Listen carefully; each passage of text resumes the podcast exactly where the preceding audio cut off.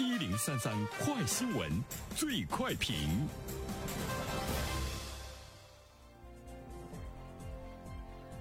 焦点事件快速点评：牛年春节期间。以自媒体人发布反对集体磕头的文章，在网络上一度引发了激烈的讨论。就在二月二十号，该自媒体人再发文章称，一周来因为发表反对集体磕头一文，我遭到大规模的围攻，本人和家属人身安全受到直接威胁，名誉遭到极大破坏，已无法正常工作生活，不得不就近向所在的城市公安局报案。那针对这样的一条新闻，来有请我们的评论员袁生。你好，肖萌。嗯，呃，春节磕头的这样的一种风俗、一种礼仪，在每年春节期间呢，都会受到媒体的关注啊。啊，我们注意到呢，这个自媒体人他直接说的是山东，呃，所以呢是受到了这个围攻啊。呃，随后呢，我也看到了。山东的一家官方媒体的一篇评论文章，好像呢是对这个自媒体人受到围攻呢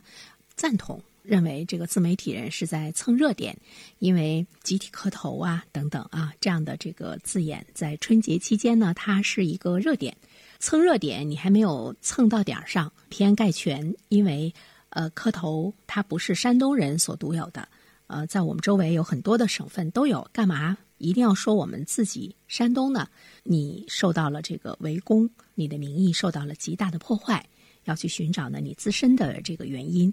这个呢是官方媒体的一篇评论文章，看完之后呢，也让人觉得有一些匪夷所思啊。其实呢，我们真正要面对的是怎么样呢？去面对在春节期间的集体磕头，在一些地方比较风行这样的那一种这个现象。而不是说呢，作者为了蹭热点，那么对于这个地方的这个呃报道呢有失公允，说我们的确呢是集体磕头，但是旁边的河南、河北也有啊，你干嘛翻说我们山东呢？所以说你受到围攻呢是正确的啊。这一点的话呢，其实我们会看到一个官方媒体对这个习俗的一种态度，这种态度呢其实是有待于进一步的思考。第二方面的话呢，我们要关注到的就是，在春节期间的这种磕头，呃，我们都说它是一种封建的礼仪。当然，我们也都知道呢，是为了表达对长辈的一种尊重、感谢、跪拜嘛。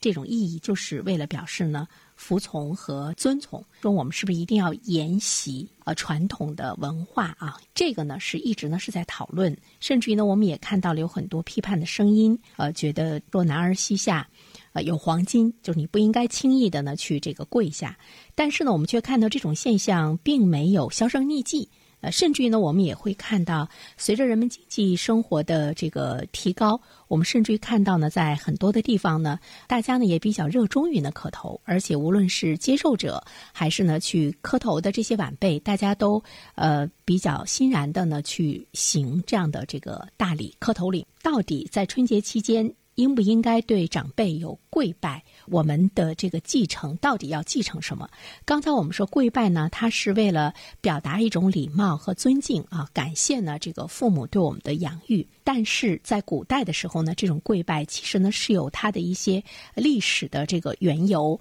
因为在就是在汉以前，大家的日常生活中没有正式的这个凳子，没有正式的这个椅子，所以大家议事的时候呢，都是席地而坐，而且呢都是那种的跪坐，所以呢这种跪拜呢，对于他们来讲就是一种正常，它不存在着在我们现代人。看来的陋习，但是在今天来说，当我们的很多的这种习惯、很多的含义、很多的这种形式发生了改变之后，我们是不是还是要回到没有正式凳椅的那样的这种时代去沿袭呢？那时候的习俗，其实更应该值得深思的是，为什么它依然会被很多人所接受？好了，小萌，好的，感谢原声，各位听友，大家好，感谢始终如一收听原声评论。不知道你是否听过原声读书？最近呢，上线了一本书《终身成长》，非常期待着你可以听到它。《